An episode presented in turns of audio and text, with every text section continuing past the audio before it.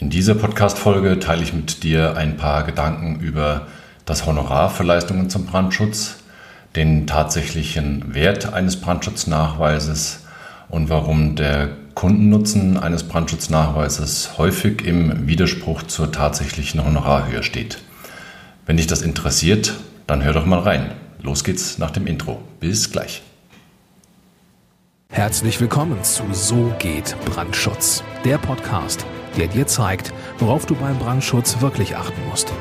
Denn es reicht, dass du Feuer und Flamme für dein Projekt bist. Und hier ist der Mann, der dich vor teuren Schäden bewahren kann, Joachim Müller. Bevor wir hier mit dem eigentlichen Thema starten, möchte ich dir zunächst danken. Wenn du ein neuer Zuhörer bist, dann freut mich das, dass du den Weg zu diesem Podcast gefunden hast und ich hoffe, dass ich dich mit der nachfolgenden Episode inspirieren kann, vielleicht auch die vorhergehenden Podcast-Folgen anzuhören und den Podcast zu abonnieren. Das würde mich wirklich freuen.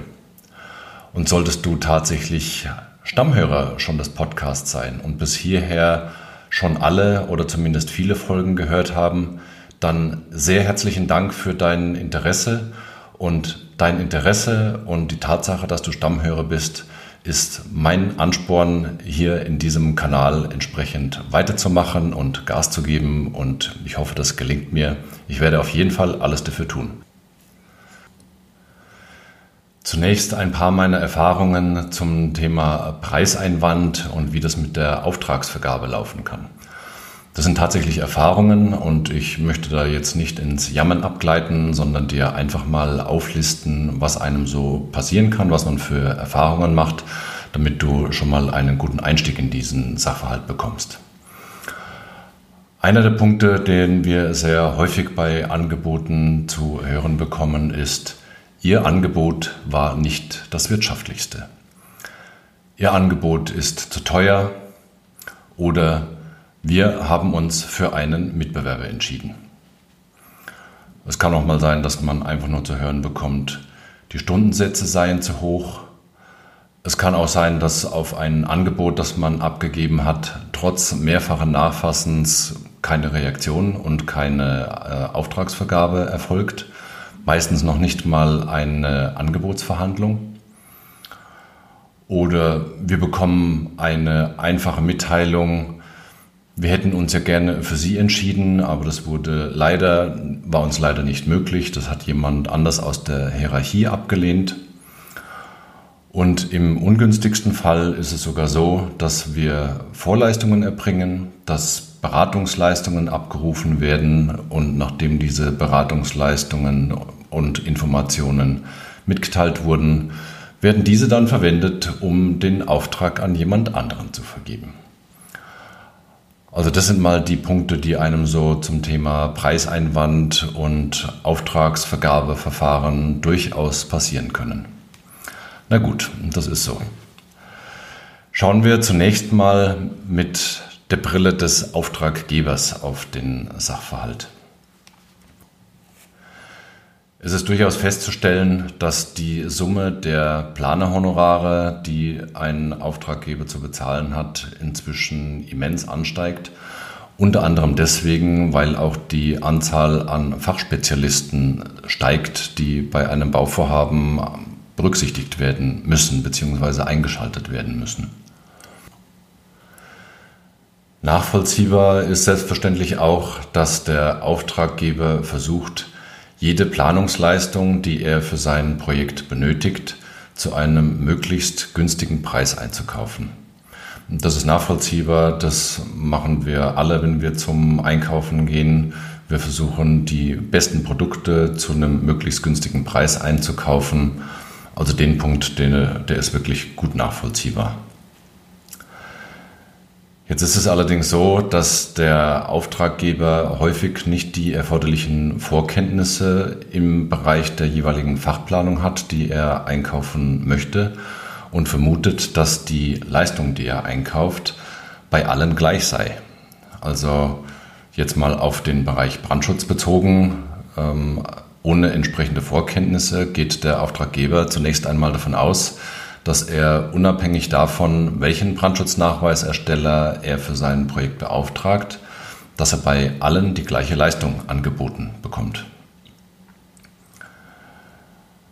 Weiterhin ist festzustellen, dass inzwischen die Preise bei Grundstücks- und Immobilienkäufe extrem in die Höhe gegangen sind.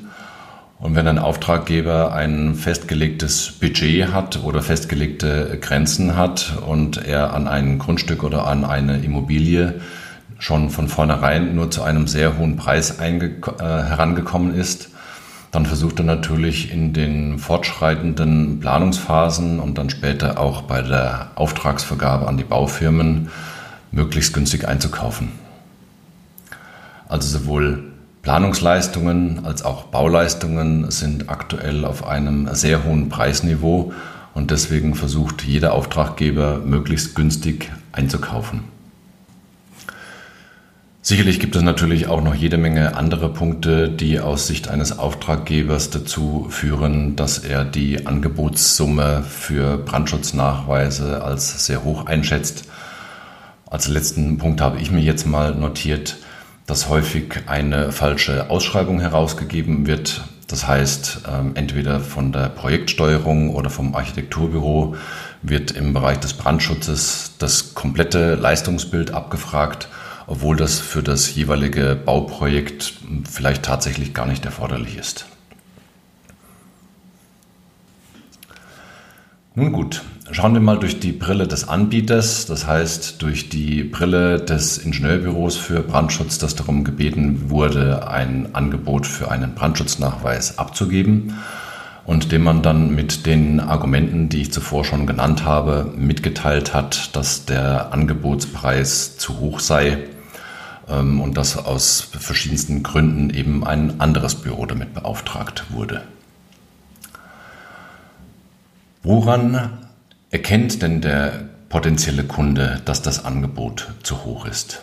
Was ist denn jetzt tatsächlich der Vergleichsmaßstab, der den Auftraggeber dazu bewogen hat, zu entscheiden, das Angebot sei zu hoch? Wenn der Auftraggeber mehrere Angebote eingefordert hat, ist jetzt das Angebot des billigsten Mitbewerbers der Maßstab? Ist ein vierstelliger Preis oder ein fünfstelliger oder gar ein sechsstelliger Angebotspreis zu hoch? Was ist der Maßstab? Woran erkennt der Kunde das? Also ich finde, dass diese Frage sehr schwer zu beantworten ist. Was aus Sicht des Planungsbüros tatsächlich sehr schwierig ist, ist bei der Honorarkalkulation die Anzahl und die Gewichtung der Abweichungen vom Baurecht in irgendeiner Form preislich zu bewerten und in den Angebotspreis einfließen zu lassen. Im Regelfall ist es ja so, dass wir nach dem sogenannten AHO-Heft unsere Angebotspreise kalkulieren. Ähm, Vielleicht nur ein als kurzer Einblick, da geht es einfach darum, wie groß ist das Gebäude, wie schwierig ist das Gebäude von der Nutzung, ähm, ist es ein Bestandsgebäude, sind dort besondere Genehmigungsverfahren zu berücksichtigen. Und das sind so die Kriterien, die sich auf, den, ähm, auf die Kalkulation des Honorars ähm, auswirken. Zu dem Zeitpunkt, zu dem man ein Angebot abgeben soll, ist aber meistens weder die Anzahl noch die Gewichtung der Abweichungen vom Baurecht erkennbar. Da liegt also für die Planungsbüros ein sehr großes Risiko drin, aber der Auftraggeber kann das zu diesem Zeitpunkt auch noch nicht abschätzen. Also auch hier ist klar, dass die Honorarhöhe sowohl weder vom Nachweisersteller noch vom Auftrag Geber wirklich als zu hoch, zu niedrig oder angemessen vorausgesehen werden können. Da liegt tatsächlich für beide Vertragsparteien ein gewisses Risiko. Aus Sicht des Planungsbüros ist auch festzuhalten, dass die Honorarhöhe zunächst einmal nur für die reine Nachweiserstellung gedacht ist.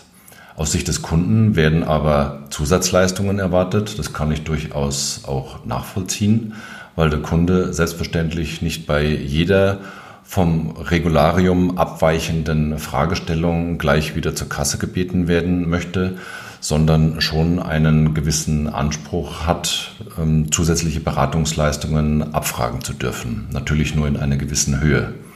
Aber wie gesagt, das ist bei der reinen Honorarkalkulation nach dem genannten AHO-Heft zunächst einmal nicht vorgesehen. Häufig steht man als erfahrener Nachweisersteller auch leider mit unerfahrenen Nachweiserstellern im preislichen Wettbewerb und verliert unter Umständen diesen preislichen Wettbewerb, weil der unerfahrene Nachweisersteller zu einem Dumpingpreis anbietet, weil er den Schwierigkeitsgrad des Projektes noch gar nicht einschätzen kann.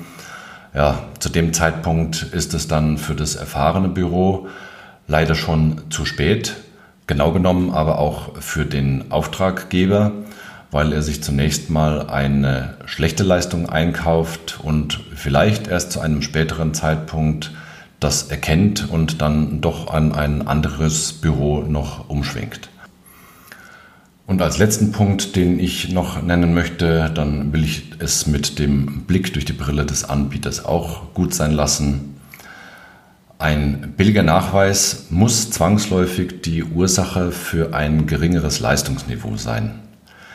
Es bleibt keinerlei Spielraum für Zusatzberatungsleistungen und man ist natürlich gezwungen, auf einem ja, vereinfachten Niveau den Brandschutznachweis zu erstellen, also sozusagen ein Schubladennachweis mit Textbausteinen und mehr oder weniger guten Visualisierungsplänen oder gar keinen Übersichtsplänen. Also ein geringes Leistungsniveau ist die zwingende Folge eines zu geringen Honorarniveaus. Nun ist es ja so, dass wir in unserem Büro die Angebotspreise, die unsere Mitbewerber abgegeben haben, häufig gar nicht zur Kenntnisnahme bekommen. Also wir erfahren da nichts. Ähm, wenn wir einen Auftrag nicht bekommen, dann eben mit den häufig genannten Punkten, die ich oben schon genannt habe. Also Ihr Angebotspreis ist zu teuer und so weiter und wir haben uns für einen Mitbewerber entschieden.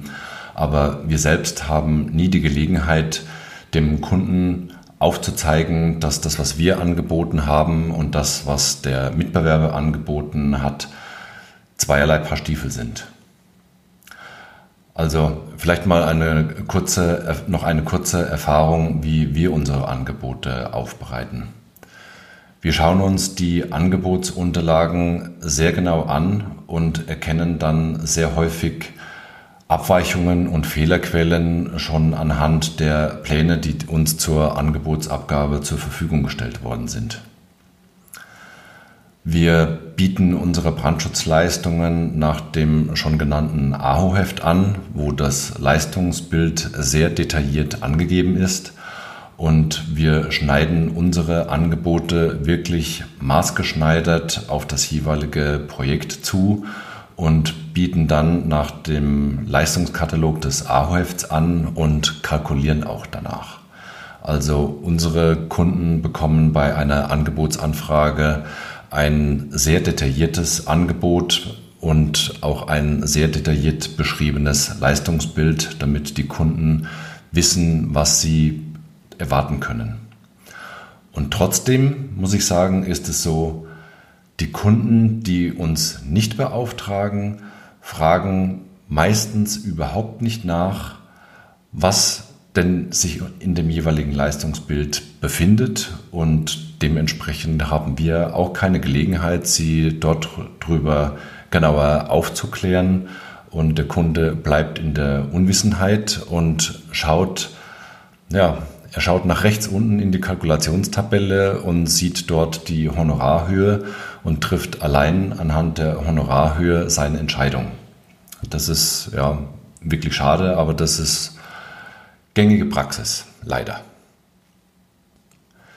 Dabei ist es so, dass die tatsächliche Wertbemessung eines Brandschutznachweises im Vergleich zu, den, zu dem Mehrwert, den der Kunde hat, häufig in überhaupt keinem ausgewogenen Verhältnis steht.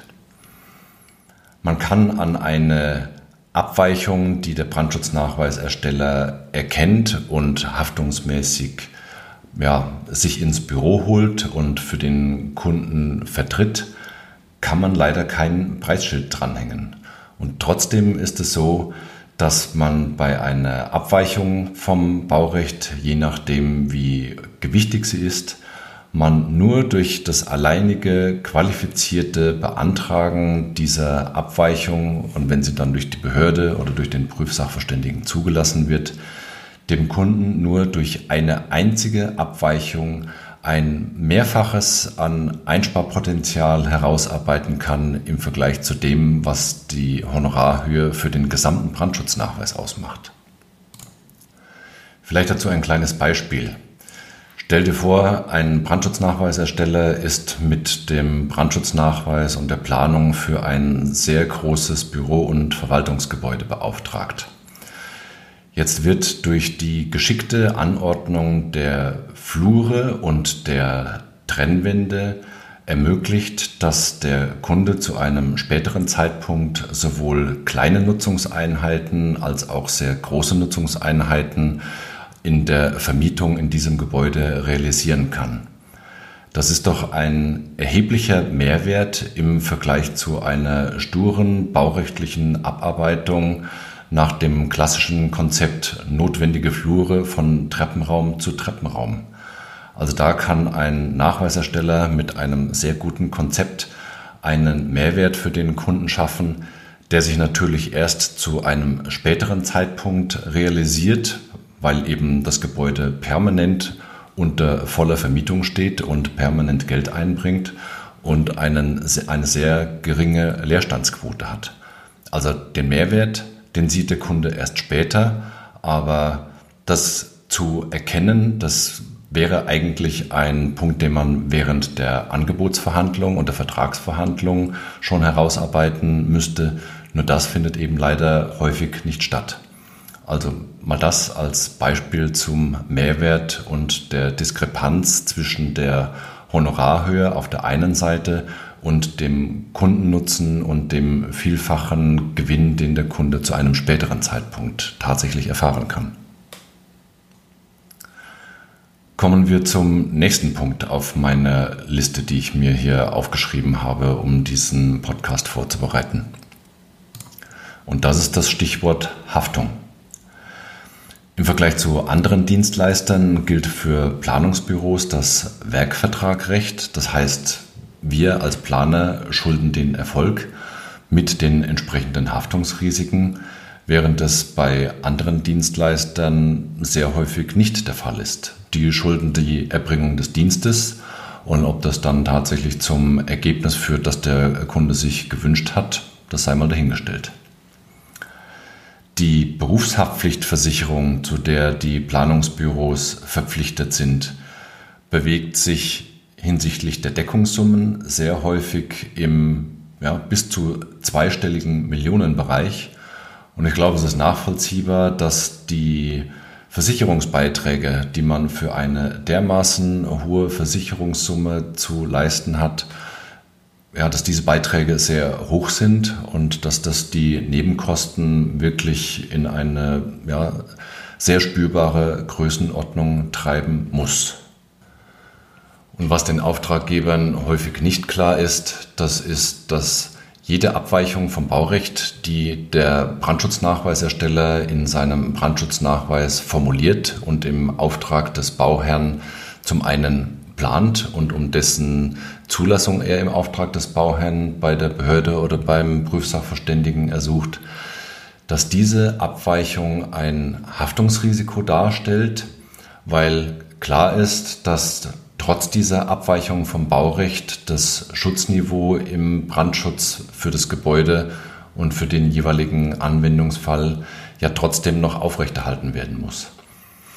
Und dass dieses Haftungsrisiko für die Anzahl und Gewichtung der Abweichungen vom Baurecht im Honorar leider sich überhaupt nicht widerspiegelt, das ist den Auftraggebern meistens nicht bewusst, den Nachweiserstellern bzw. den Anbietern im Regelfall aber schon.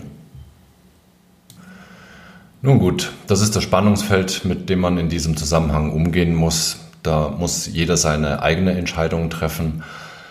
Ich persönlich sehe da allerdings keinen Grund, weder das Honorarniveau noch das Leistungsniveau auf irgendwelche Tiefststände herunterzudrücken, nur um im Wettbewerb, in dem vermeintlichen zu bestehen.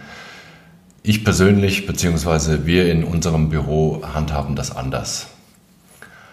Also im Regelfall berechnen wir beispielsweise weder Plot noch Druckkosten für die Abgabeversionen in Papierform für unsere Dokumente, auch wenn das tatsächlich keine Nebenkosten sind, die in dem Honorarangebot ausgewiesen werden. Wenn man jetzt einen Vertrag mit dem Kunden abgeschlossen hat, der sich nur auf die Leistungsphasen 1 bis 4, also bis zur Abgabe der Unterlagen bei der Genehmigungsbehörde erstreckt, dann kann man bei einem auskömmlichen Honorar auch noch eine nachgelagerte Beratung des Auftraggebers und der Architekten mit anbieten, weil man eben nicht auf Kante kalkuliert hat, sondern wenn dann nach der Genehmigung noch irgendwelche Fragen auftauchen, dann kann man bis zu einem gewissen Punkt auch noch Zusatzleistungen erbringen und dem Kunden damit einen Mehrwert bieten, den andere Büros, die mit Dumpingpreisen in den Markt gehen, leider nicht mehr anbieten können. Uns ist es auch sehr wichtig, sehr übersichtliche Brandschutzpläne mit abzuliefern und einen sehr gut nachvollziehbaren Nachweis ohne irgendwelche kryptischen Formulierungen und ohne, ja, ohne aussagekräftiges Inhaltsverzeichnis weil uns einfach sehr wichtig ist, dass jeder, der mit dem Dokument und mit den Plänen arbeiten muss, sich da drin sehr gut zurechtfindet und alle Informationen findet, die er für seinen Arbeitsprozess benötigt. Und nicht zuletzt, um an die Podcast-Episode der Brandschutznachweisersteller als Botschafter anzuknüpfen, ist es uns auch sehr wichtig, den Architekten, die Fachplaner und den Bauherren auch zu baurechtlichen Themen, zu Verfahrensfragen und sonstigen potenziellen Konfliktsituationen zu beraten. Das zählt zu einem hohen Qualitätsniveau unserer Meinung nach ebenfalls mit dazu. Und daher rücken wir von diesem Anspruch auch nicht ab. Aber wie kriegt man jetzt diesen Konflikt gelöst? Der Auftraggeber muss zu möglichst günstigen Konditionen einkaufen. Der Brandschutznachweisersteller ist ebenfalls gewinnorientiert und muss dementsprechend das Honorarniveau hochhalten und passend zum Honorarniveau natürlich auch einen qualitativ hochwertigen Brandschutznachweis abliefern, mit dem alle Projektbeteiligten arbeiten können und in dem auch all die Ansprüche abgedeckt sind, die der Auftraggeber für dieses jeweilige Projekt erwarten darf und muss. Also meiner Meinung nach liegt der Schlüssel zur Konfliktlösung in der Kommunikation zwischen dem Auftraggeber und dem Anbieter. Ein erster Beitrag zur guten Kommunikation ist ein transparentes Angebot. Das heißt, der Brandschutznachweisersteller muss in seinem Angebot das Leistungsbild klar angeben, damit der Kunde weiß, was er erwarten darf. Selbstverständlich wird der Kunde zunächst mal im Angebot, dort wo die Kalkulation sich befindet, nach rechts unten schauen, um festzustellen, wie hoch die Angebotssumme tatsächlich ist. Aber bei einem transparenten Angebot ist die Basis geschaffen, um überhaupt über die Honorarhöhe diskutieren zu können, weil man eben erkennen kann, welche Leistung hinter dem Angebotspreis sich tatsächlich äh, befindet. Wenn dann nämlich nur noch transparente Angebote zu vergleichen sind, dann hat es der Auftraggeber und der Projektsteuerer auch etwas einfacher, mit den einzelnen Anbietern zu kommunizieren und es führt nicht zwangsläufigerweise dazu, dass nur der Preis verglichen wird, sondern dann auch tatsächlich das jeweilige Leistungsniveau.